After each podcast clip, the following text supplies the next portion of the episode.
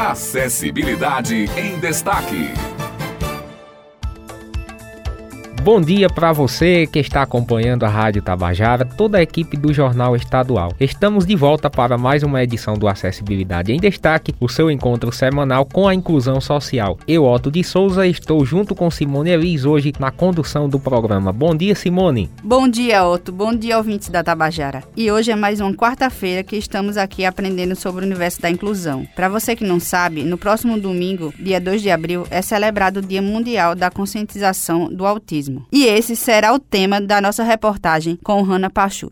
Estabelecido em 2007, o dia 2 de abril tem por objetivo conscientizar a sociedade sobre o transtorno do espectro autista, por meio de ações públicas e sociais na disseminação de informações sobre a área, visando reduzir o preconceito e a discriminação que cercam as pessoas com autismo. Os transtornos do espectro autista aparecem na infância e tendem a persistir na adolescência e na idade adulta. Na maioria dos casos, eles se manifestam nos primeiros cinco anos de vida. As pessoas com TEA frequentemente frequentemente têm condições comórbidas, como ansiedade, transtorno de déficit de atenção e hiperatividade. O nível intelectual varia muito de um caso para outro, variando de deteriorização profunda a casos com altas habilidades cognitivas. Williana de Araújo, neuropsicopedagoga, coordenadora da área intelectual do Instituto dos Cegos da Paraíba, fala um pouco sobre os níveis do espectro autista. O autismo, é, segundo o DSM-5, que é o Manual de Diagnóstico Estatístico de Transtornos Mentais, configurou que o autismo é um transtorno do neurodesenvolvimento, ou seja, caracterizado por dificuldades na interação social, comunicação e comportamentos repetitivos e restritivos. Se divide em nível 1, que é o leve,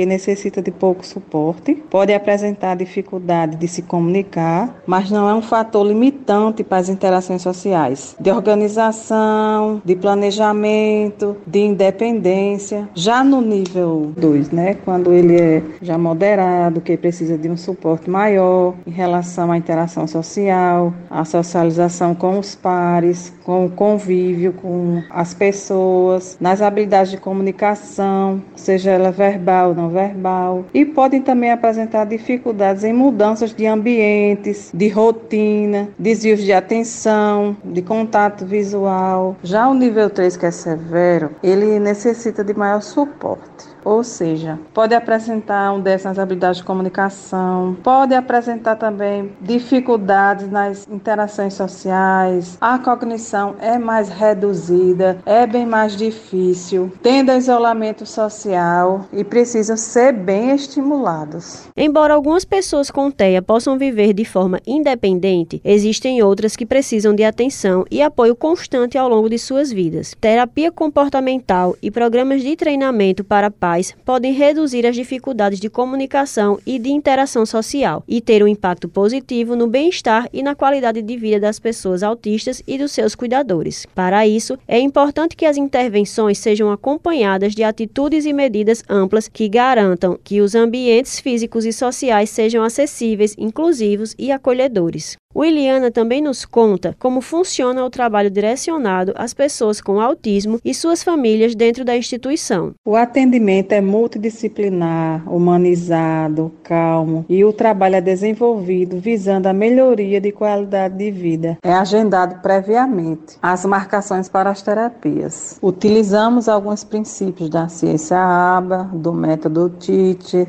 do PEX, que é o sistema de troca de figuras, que vem fortalecer a comunicação entre outros métodos, de acordo com a necessidade de cada criança. Ressalto que asseguramos promover o atendimento ao público transtorno espectro autista, possibilitando vias de crescimento pessoal e de inclusão social, e que vem fazendo a diferença onde a maior resposta do nosso trabalho são as famílias felizes com os resultados e avanços dos seus filhos. O trabalho que é realizado com a família é de criação de vínculos, de confiança, troca de ideias e de feedbacks para que se contextualize uma situação de crescimento e que os pais sejam coterapeutas nessa relação de intervenção. Williana ainda nos fala sobre a sua experiência trabalhando com o autismo. Trabalhar com o autismo é muito satisfatório, desafiador, mas é muito edificante, pois trabalhamos de acordo com a singularidade e as especificidades de cada um.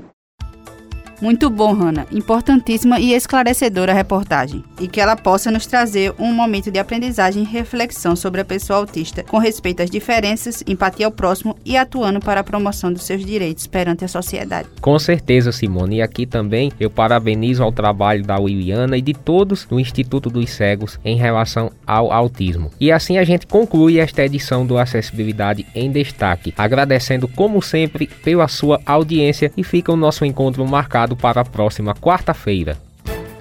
Acessibilidade em Destaque.